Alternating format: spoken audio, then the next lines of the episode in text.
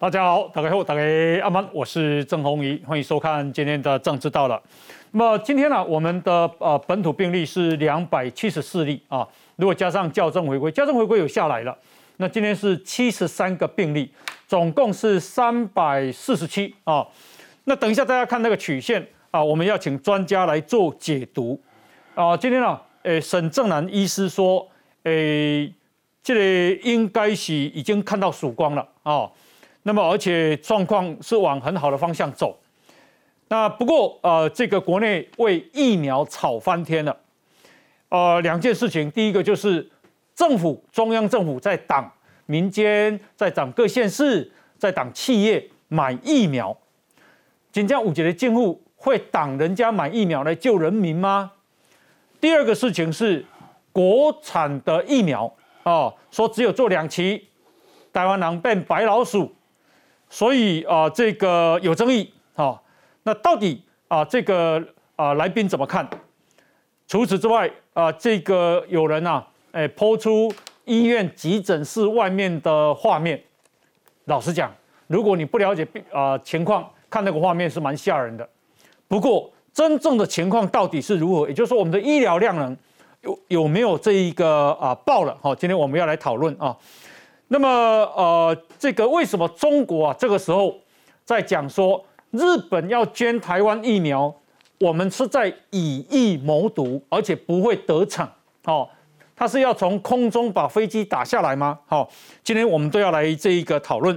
那么我们今天呢，啊邀请到的来宾啊，这个是民进党新北市的市议员何伯文何议员，大家好，大家好。另外呢是。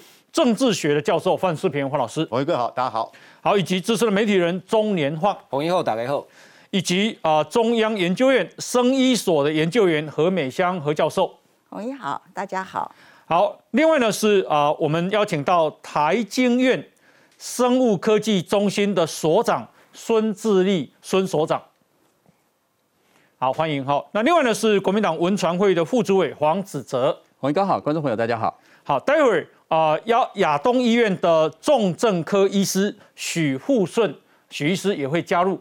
那今天呢，诶，我们看到啊，这个最新的疫情是这样：本土病例两百七十四，校正回归七十三啊，总共是三百四十七例。那呃，这个新北市一七一最多。台北市一二二，接下来就是桃园二十七，彰化十例。好，诶，整个曲线看是这样的，哦，整个曲线看，曲线看是这样，这里最关键啊，这里已经一直往下掉。那来宾怎么看？等一下呢，我们来请教。来，我们先来看 VCR。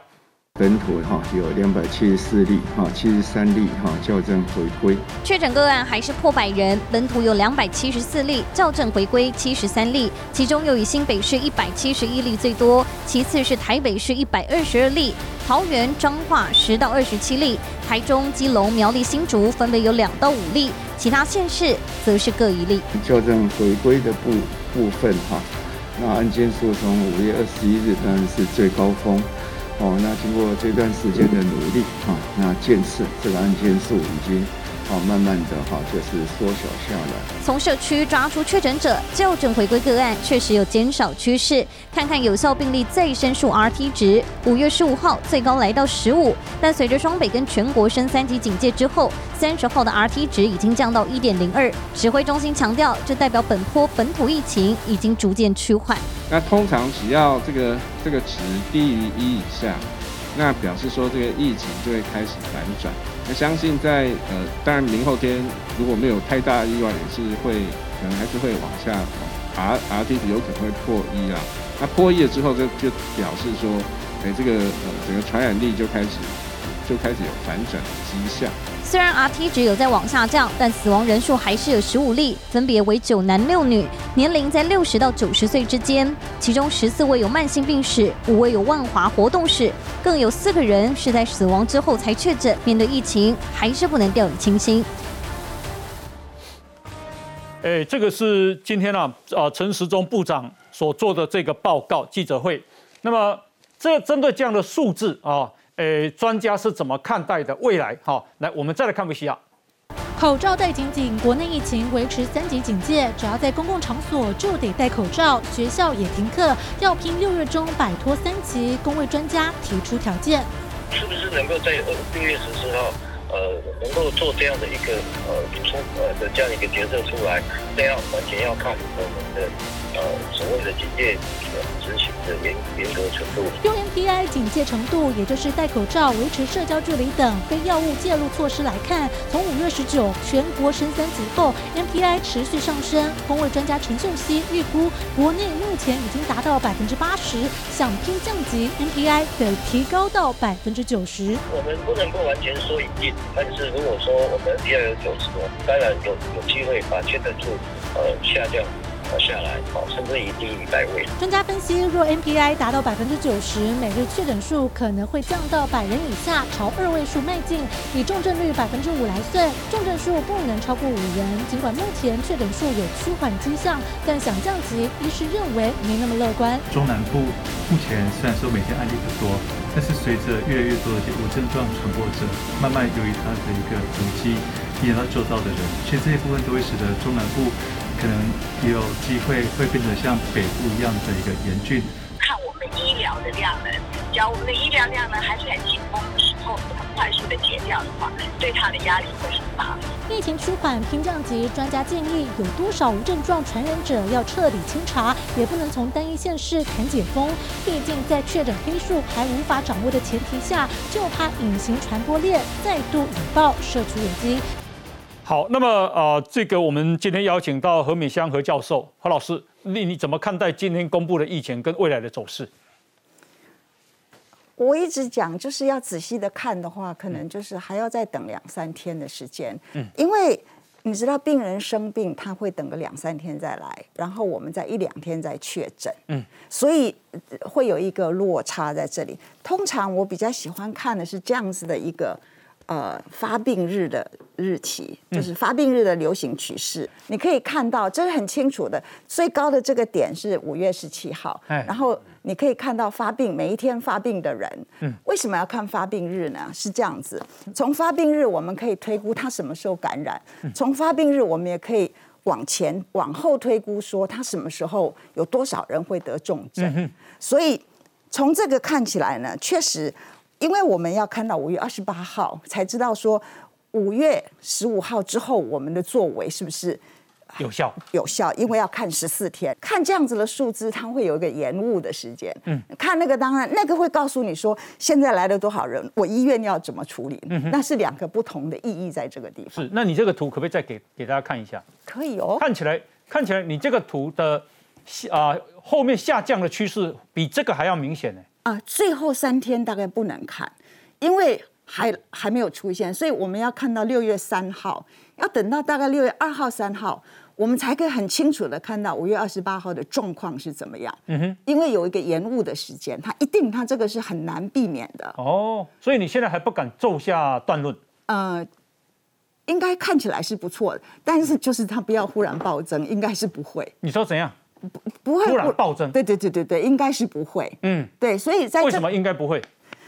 呃，因为我们都这么努力了，嗯，我们把最重要，其实这里告诉你说，这里看到的大部分都是五月十五号之前的，嗯哼，所以你就知道五月十五号之前，在我们都疏忽的状况之下，它可以感染多少人？嗯哼，那现在我们五月十五号之后，所有的大型的聚会，所有的那种超级传播的场景，超级传播的。啊，是那个那个场景都不见了，嗯所以剩下的我们比较难控制的，就是已经感染的人，他会感染他的家人。嗯哼，好，这个是我们就是我们居家环境就是比较难控制。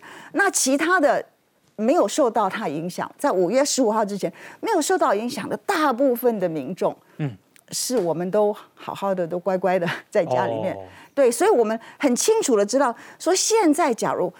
你若是看到什么高的数字，嗯，去做第四级的封城，也是会是一个错误的，嗯，因为你会把一些不相干的人关起来，然后你其实还是没有办法预防有一些，比如说家族啦，比如说亲近的那些那些状态，那你就是要想办法来处理这样子的。有走到第四级的条件吗？当然没有啊，可是可是大家一直在讲，我也不知道为什么。只有两个人在讲啊。哦，真的还假的？就疫情最严重的两个。呀，所以会不会封城？需不需要封城？不会，不会，不会是不会。哦好，那什么时候解封？解封是这样子哦，这个刚刚有听到什么归零之类的，嗯，归零，我觉得可能在南部有，就是中南部、新北北边、北部以外的那些地方有一点可能，嗯，但是我们在北部的话，新双北这个地方，因为它已经历经了这样子的社区感染，你要去归零蛮困难的，嗯嗯，所以什么时候解封，我们要很谨慎的生生活，嗯。要不他要用什么名词来解来形容我们未来，就是六月十四号之后的生活？嗯，我不知道。但是我们啊，他可能可以做不同的调解。嗯，一你问我的话，我会认为我们要把它叫做分成叫做 essential 跟 non essential，嗯，必要的跟非必要的。所以我们一定要做到了，就是说什么时候真的可以稍微松一下，那就是。要让，因为每一个这些发病的病人，他进到医院里面是两周到三周。嗯哼。啊，有些人呢，他是需要非常非常，嗯，密集的这个医疗资源。嗯哼。嗯那这个就是对我们医疗资源很大的负荷。哦好。所以要看我们医疗资源的这种，的这种嗯宽宽广度。那我们才才能决定说我们要怎么放多少松。我觉得医疗资源是重要的瓶颈，重要的考量。好，何老师的呃这个重点就是这样了，就是说整体来讲看趋势是不错的。对。哦，第二个，但是还要在六月看到六月三号。是。啊，那么呃完全没有四级的可能性。完全没有四级。完全没有。好，那呃这个是呃沈正南医师，卫福部啊草屯医疗院的医师沈正南认为。有人讲啊，过两个月疫情就会看见曙光，一共假拍谁？修过啊啦！好，现在就看见曙光了啦，不用到两周，全国每天新增就会降到两位数。他说，本周啊新增案例来结算，台北市已经降到上个礼拜的二分之一，快筛人数也降到了四百四百多，阳性率的这个筛检跌破了四趴，显然台北市的疫情。就是控制下来了。另外，R 零值本周案例是上个礼拜的一半，可以看成是零点五。那么照这个趋势进行下去，下周案例就会剩四分之一。所以平均下来，最晚周末就会看到每日新增跌破三位数，所以就变成两位数。下周末就是六月五号啊。那他如果要这个降到个位数，他说那是难上加难了哈。那我我想请教一下这个我们啊这个所长孙所长哈，哎你怎么看这个疫情啊？这个疫情哦，但是它是一个长期的一个抗战啦。那即使即使是疫情控制住下来哦。我想这个打这个疫苗还是无可避免的啊，好好达成一个如果将来能够要跟人家能够就是进一步的这个呃国际的这个交流，嗯，哦，那国内也要自由的这个呃这个要去去观光旅游啊，做生意这个部分是是有它的必要性，嗯嗯嗯嗯，对，所以呃这个呃我们也没办法掉以轻心，就是说呃如果没有这个疫苗的这个接种的话，如果未来进一步的这些交流造成的这个呃一个疫情又再复复发的一个趋势，嗯，啊，所以呃这不管是现在逐渐的控制下来，呃的这样一个情势，我还是觉得应该是要依照工位的专家的建议，还是应该要要要施打疫苗。再请教一下何老师好不好？诶，今天陈时中部长说，R T 值从十五已经降到一点零二，什么叫 R T 值啊？因为零值就是说，在我们都没有预警的情况下，一个疫病爆发的时候，嗯，一个人传给多少人？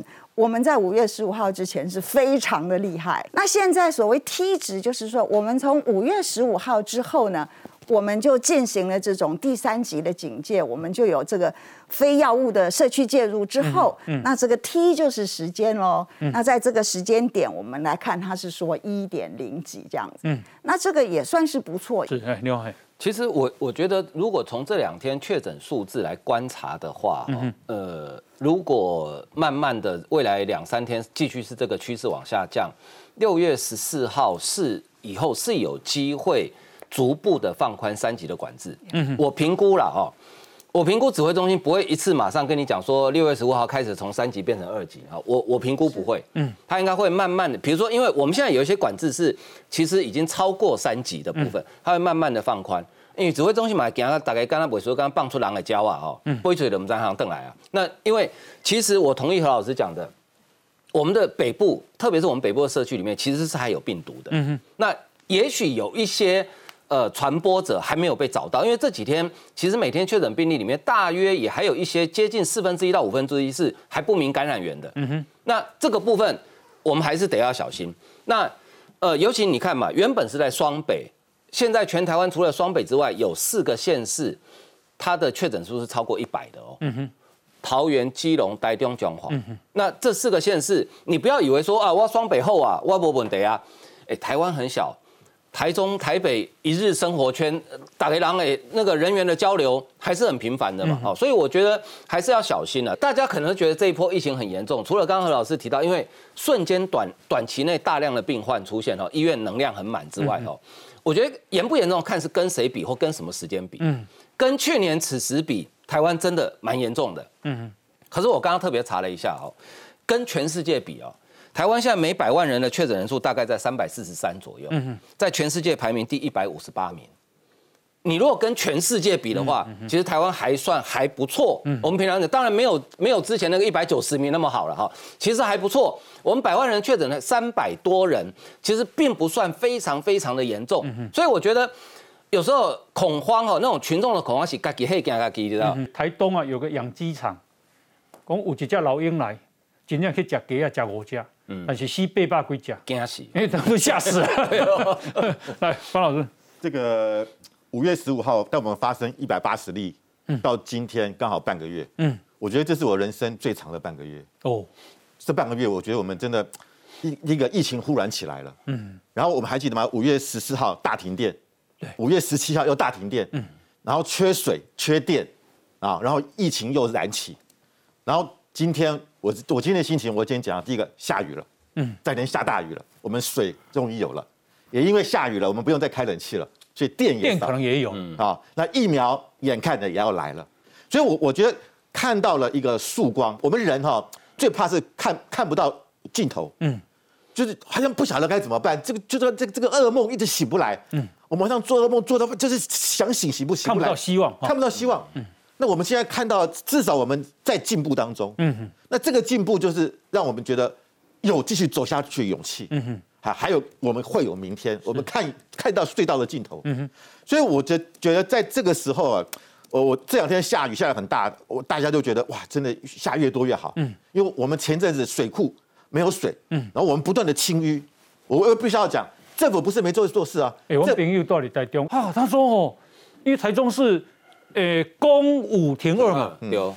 他说看到那个忽然之间那个船那个水江哇那那跟那滚哦，一共你马上嘛连乱，对，然后泪水也下来了，雨水也下来。对，所以所以我我觉得那这那是但人心是浮躁的，嗯。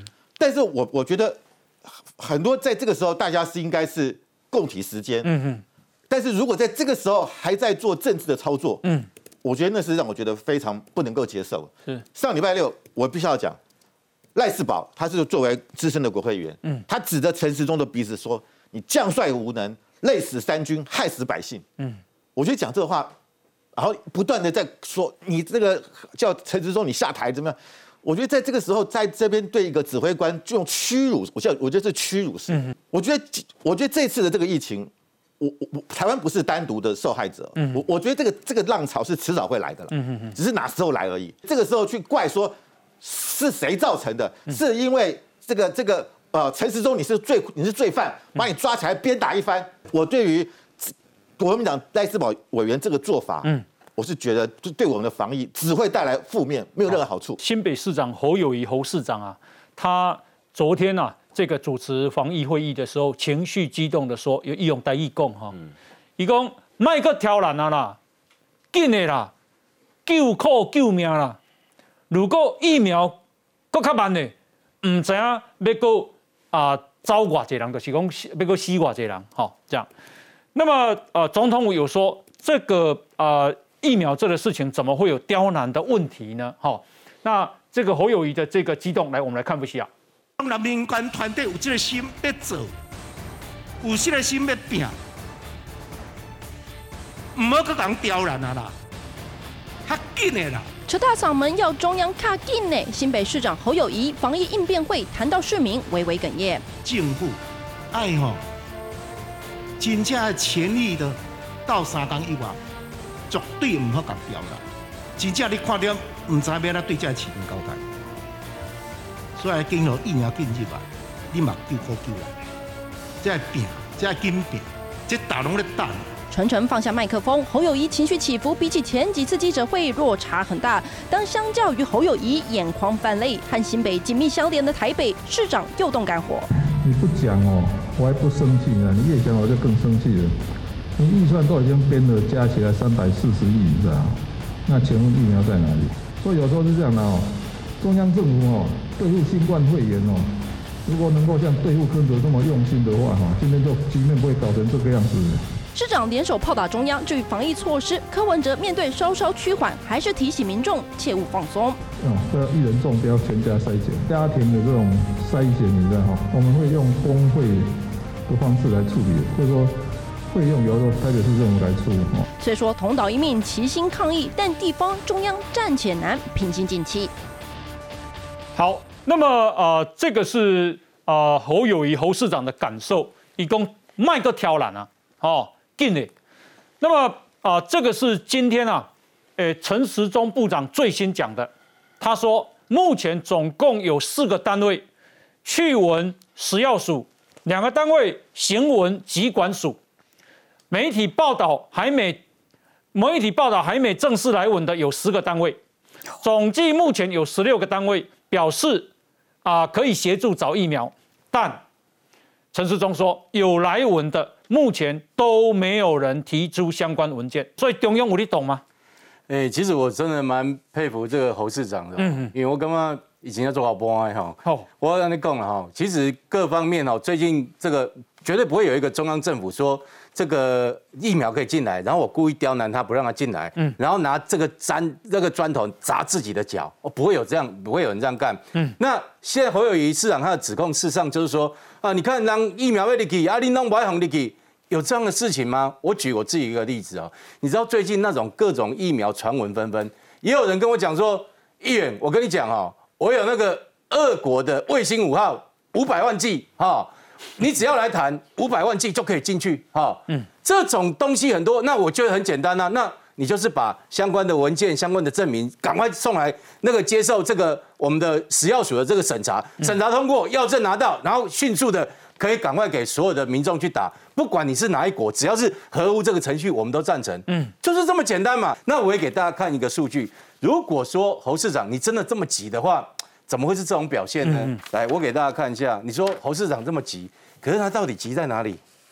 同样 A Z 疫苗到了哈，嗯，我们啊一点八万剂，两天累计五千多人施打，嗯嗯嗯，这五千多人施打，你知道吗？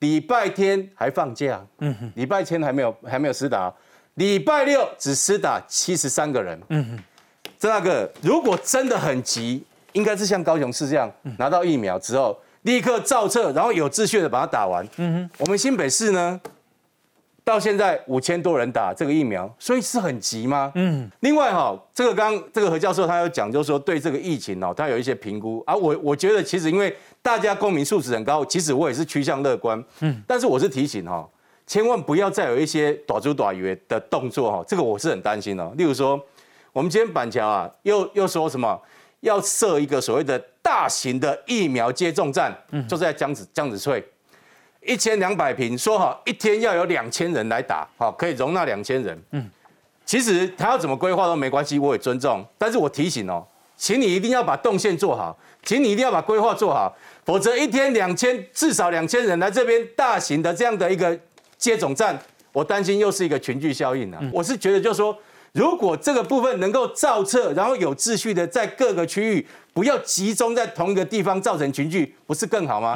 但是侯市长，你既然这样说，你就要这样做。另外第二点，我希望这几天哈，不要再出现那种。造成民众恐慌性采买的一个结果，其实刚各位先进在讲哈，说还要再观察两天。我跟何老师啊，心有戚戚焉。为什么？今天礼拜一，嗯，六日正好是巅峰型的西尊，工商一被准准市级被封城，你知道吗？这两天哈，有民众跟我讲说，哎，一万啊，我新闻讲何谓哈尾数是单数还是双数啊？到底会不会明天就会封城？然后他的小朋友，他的孙子吵着说：“阿公阿妈，我十三岁以下，如果准四级，我们就不能够出去了呢。那要不要带我们先出去透透气啊？”礼拜六、礼拜天，为了一个兵推，为了一个准四级，对不起，我们的地方上的卖场，地方上的一些地方又出现了人潮，传统市场又再度出现人潮。嗯，我担心的是类似像这种制造恐慌性的群聚，嗯，这个东西我觉得也不应该。所以，如果类似像这些东西都可以减到最低的话，嗯，我其实是对台湾的疫情是相当有信心的。是后，那另外呢，这个是昨天晚上啊，昨天晚上啊，大概八点钟左右的新闻，这个是台东县长啊，饶庆林饶县长啊，他说他已经啊，经过云林县政府的协助，买了三十万剂的疫苗了，而且已经向卫福部提出申请了，但是。刚刚我有给大家看，陈世忠说没有人提出申请。好，那么饶庆林饶县长他说，希望外界不要追问疫苗来源。我现在搞不懂了，我的意思是说啊，我们你买疫苗，我们怎么知道那是什么什么疫苗嘛？哈，那 为什么可以不用就可以为什么不讲呢？我想请教一下子泽兄，为什么我们不可以追问疫苗来源呢？饶县长是不是有什么特别的考量？哦，就是说如果现在。这个资讯公开哦，会不会造成疫苗取得上的困难等等？那我不晓得状况了哈。不过如果他正式要跟这个呃指挥中心申请哦，那他势必一定要把相关的资料揭露嘛。那那这有什么好不不讲的呢？我我这这个可能要问台东县政府了，这个我没有办法帮他回答了。不过既然这个县长都讲了哈，而且因为他讲出很明确的数字嘛，三十万剂，对，所以我我觉得他其来有志啦。那的确你要进口这个呃疫苗进来，你一定要合法、有效、安全。甚至这个卫福部哦，机关署这边都会把关的，嗯，哦，那至于现在不能透露讯息，并不代表之后不会嘛，哈，所以最终我我觉得有政府把关，我觉得民众也不用担心啦。可是我要讲的就是说，现在如果台北市控制的好，新北市假设也控制下来，嗯，那其他县市就是有拖出去不？嗯，这个变成是一个观察的指标啦，对，哦，那当然就是说有没有可能清零？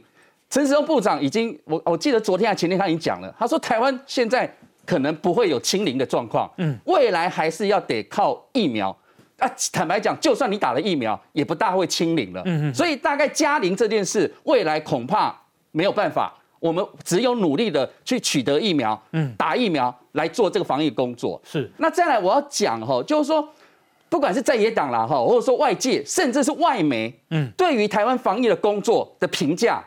当台湾防疫过去一年多做好的时候，坦白讲，你从国内的民调上来看，或从国外的外媒对我们的评比哦称赞来看，嗯，都会给他给予加分嘛。嗯哼，那你反过来说，今天我们的确疫情是有一些破口，嗯哦，甚至造成这个社区的感染。那当当这个状况，外面特别指出，比如说之前所谓的这个机组人员放从。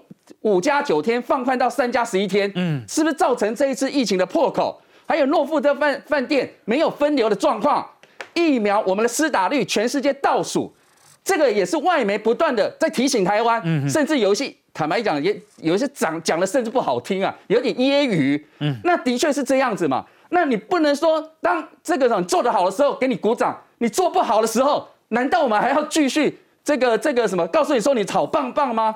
这不会嘛？大家都是希望，坦白讲同岛一命，我真的是完全完全的感受得到。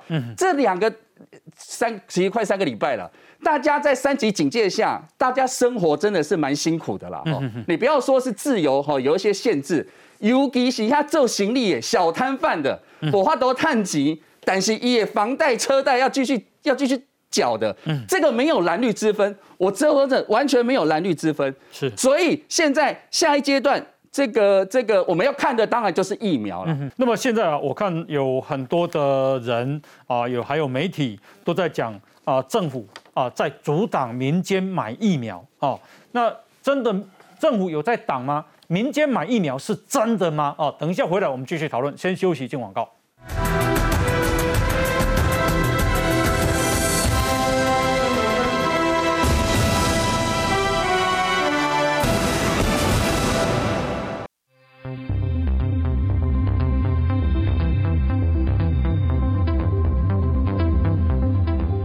大家好，我是张丰医师。如果您家中有 COVID-19 确诊病患，请将病患一人一室隔离，不要共用卫浴。多数病患为轻症，多休息及喝水数天或可恢复。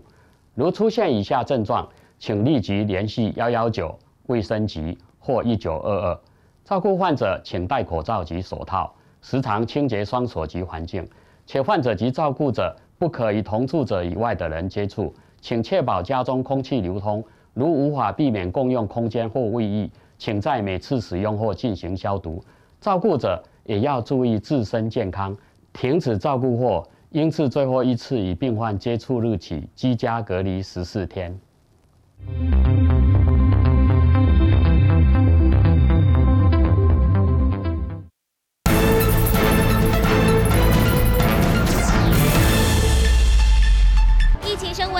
不够的，红海和永林基金会创办人郭台铭打算申请五百万剂 BNT 疫苗。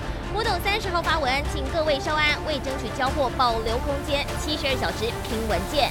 永林基金会执行长刘幼彤在内部群组传出更新到第十版的申请书，说要拼一下。有许多都是要确认一些执行的可能性，最晚是到周三向主管机关提出申请。要引进疫苗，用林委托合格厂商提出申请 BNT 疫苗，详细模式不透露，只强调一定是德国生产包装，直飞来台。指挥中心则说，常见模式一是向原厂取得代理，或是直接跟原厂采购。今年郭台铭才成为台康生技大股东，有没有可能由台康提出申请成选项之一？不过，检视主管机关要求的八项文件，包括执行计划书、确认有效期限和供货提成、具备原厂授权书等，还。要确保冷链及仓储设备没问题。有药厂传言，同时做药品代理和冷链物流的运力，也是永林可能的接查对象。车厢的温度都有在监控里面，物品在离开我们仓库这段期间里面的温度，我们都可以追踪得到。十八号送到的莫德纳疫苗也是由玉立负责冷链仓储。不过，对于永林买疫苗，玉立表示不便评论，只说他们具备各温层冷链，愿意提供各方协助。永林则回应，一切都会符合主管机关规定，保密到家，就怕有任何闪失，让自购疫苗破局。好，那么我们看这个啊，张亚中教授啊，他呢说，北京两岸东方文化中心。委托他，所以给他这个函。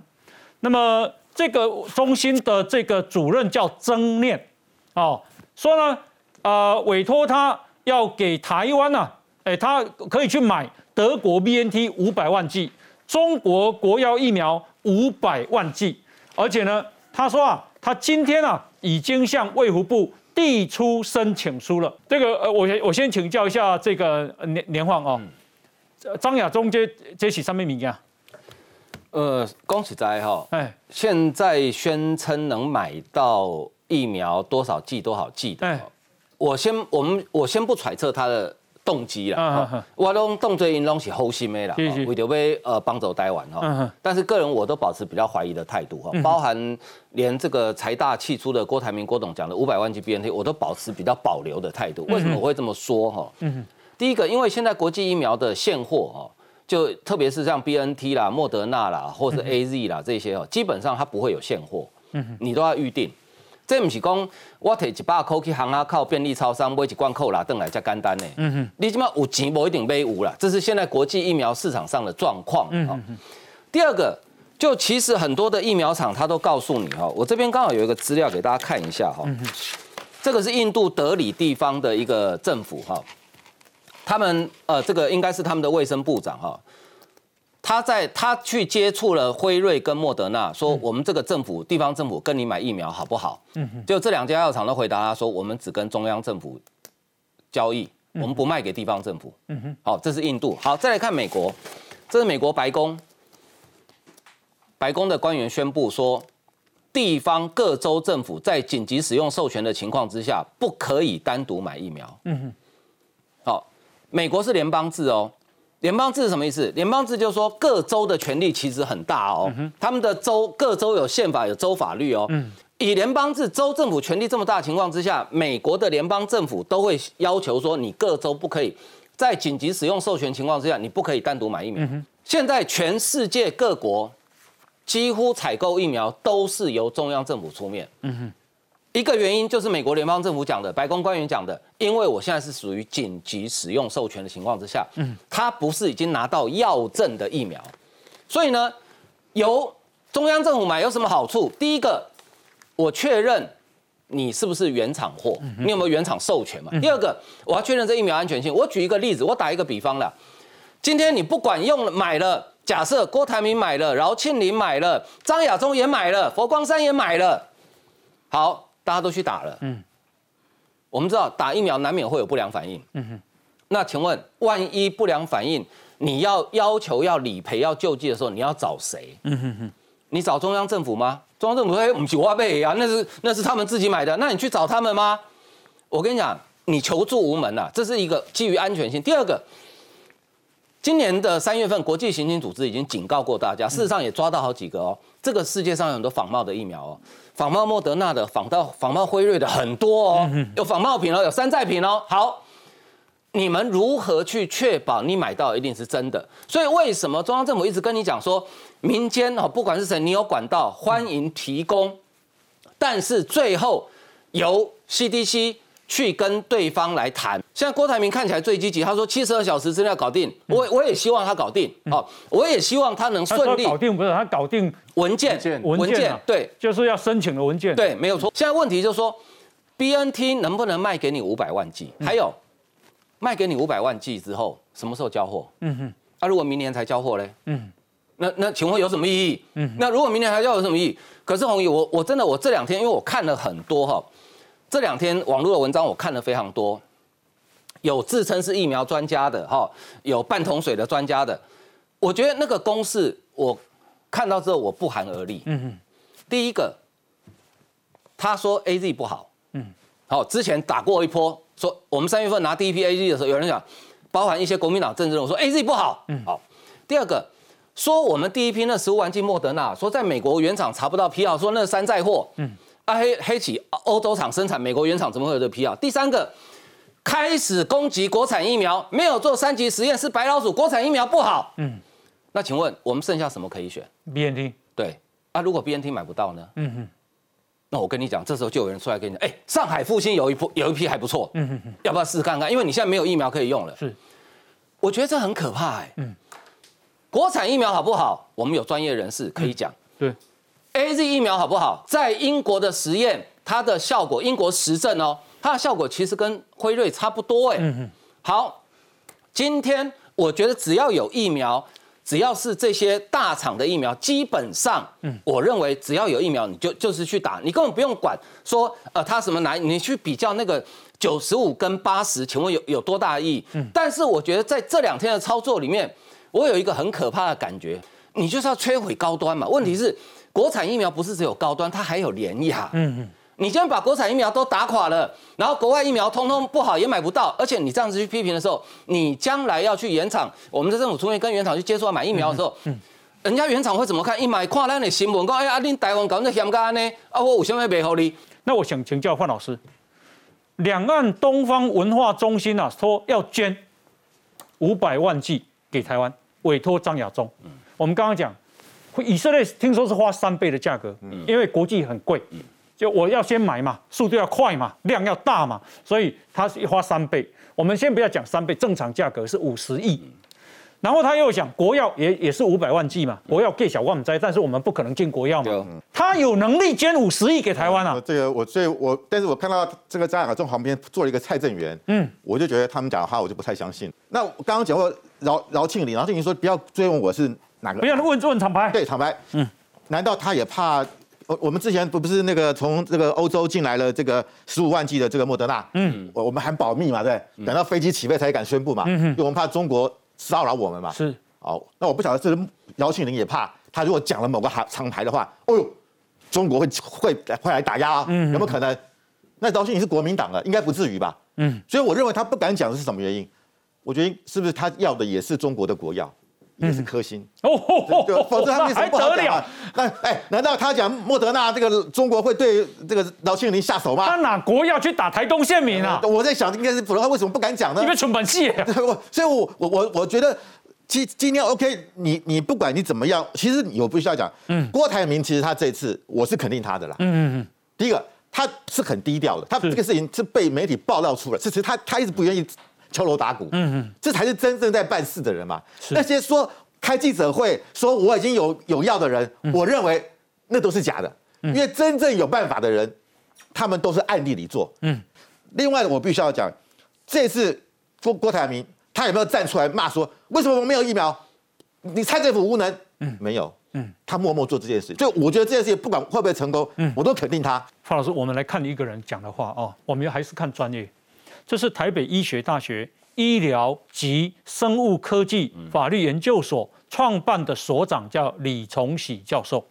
他在脸书说：“这是今天呢，这个五月三十一号的新闻。但目前呢，所有国外施打中的疫苗都是基基于 EUA 紧急使用，也就是紧急授权。嗯，好，意义是什么呢？就是政府基于紧急的需要，确定厂商有生产的量能。”而且产品有基本的安全数据。啊，那么李崇喜说，实在没有办法想象，接下来重要喽，他实在没有办法想象，厂商会把没有正式药证的疫苗卖给民间单位，嗯，好，他没有办法想象，那沃奇辉瑞、光瓜 baby 吼没有正式药证的疫苗给民间，好，让民间单位自己去做捐赠，他强调国际上没有这种做法。再再再再讲，他说国际上没有这种做法，别说台湾的宗教团体或科技企业，就连美国的苹果电脑也不可能做到。哦，哎，我干嘛一讲个假假假假出名呢？苹果电脑够大吧？嗯，全世界市值最大的公司吧？好，就不要讲红海了。我想他在讲佛光佛光山这个条团里。李崇喜说。如果是捐赠模式，根本就没有办法确保后续到货。你是你是你你是要要送的嘛，关的嘛。你若唔来，咱干我多。由于厂商没有跟政府直接签约，政府没有契约上请求权。啊，在这个模式下，对政府的预防接种资源调度会产生很大的不确定性。哦，你讲要管管五百万，结果呢，你唔来。阿关家人被安怎？这也就是为什么政府坚持必须由政府跟厂商签约的原因。那我想请教一下，呃，何教授，你怎么看现在啊这么多人在逼着呃民间啦、企业啦要这个买疫苗这个事？那现在就是我们可以从，这都是跟这个法规有关啦，就是疫苗法规有关，每个国家哦，就是比如说，嗯。我就在看了这第一条，嗯，这是美国跟 Pfizer 签的约，就是说你呢 distribute 你你在那个叫什么分分发者，你分配分配这些疫苗的时候，要是就是要美国 CDC 或者他指定的单位，因为为什么？因为这个是政府给的紧急使用，政府通常美国。FDA 会给紧急使用，是 CDC 说我现在是紧急状况，嗯，就是有一个专业单位来确定说现在疫情是一个紧急紧急状况，嗯，然后那个药物说好，那我来找一个安全，然后可能有效或者是有一定的效果，是，那他们一起共同做的，所以这个都是一个政府的作为。那你能理解台东县政府说我买三十万三十万剂，但你不要问我厂牌这个事吗？那个那个就 那个我就不知道怎么处理。那我还在讲 这个这个之后，他还进到一个疫苗不良反应的。的这个体系里面等等，所以这整个都是国家的运作了。是。那我是觉得说，大家一直在质疑说陈时中在在那个在什么在阻扰这个疫苗进到台湾。嗯。那我就呼吁大家嘛，哈，你这么聪明，你们这么想，有个办法，要合乎法规，然后呢，要让他呢。不不要冒这个阻扰这个名的话，你帮他想一个办法。他一，因为他不管哈，不管他是什么样子，后面有什么东西，他的基本的责任，嗯，就是确保这个疫苗的品质。呀，这是他的责任。不管哈，不管你们要说他后面有什么要安全，最重要是要先安全，再来是有效。不管你说他后面有什么黑暗的这个阴谋论，什么有或没有，嗯。他的责任，他坐在那里，他每天坐在那里，他的工作，他的基本责任，嗯，就是保证他的品质。请大家看，这个是今天《中国时报》啊，政府设置层层关卡，民间协助抗疫的美意一再受阻，工商界呼吁开放企业自购疫苗。过来，这联合报下论，政府拿不出疫苗，竟然还不计不许民间自救，敢不就来代机？再看，好，诶，佛教。